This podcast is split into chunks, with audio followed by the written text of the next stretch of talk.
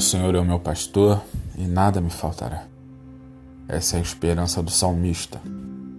Ele está trazendo Deus da dimensão coletiva, que lida com as pessoas enquanto nação, povo, tribo, raça, e o traz para a dimensão pessoal. O Senhor é o meu pastor.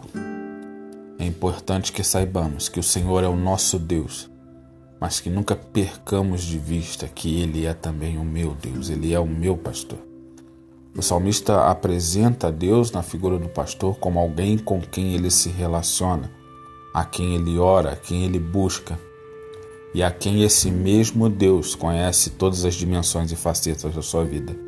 Ele conhece o seu levantar, o seu deitar, o seu caminhar, o seu repousar. Ele conhece os seus pensamentos, ele conhece o nascer, o pôr do sol, ele conhece todas as dimensões da vida humana, ele conhece todas as problemáticas, todas as nuances. Ele é o meu Deus e ele é o seu Deus.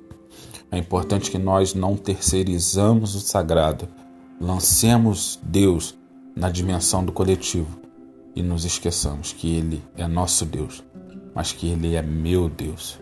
Nunca se esqueça, Deus é o seu Deus.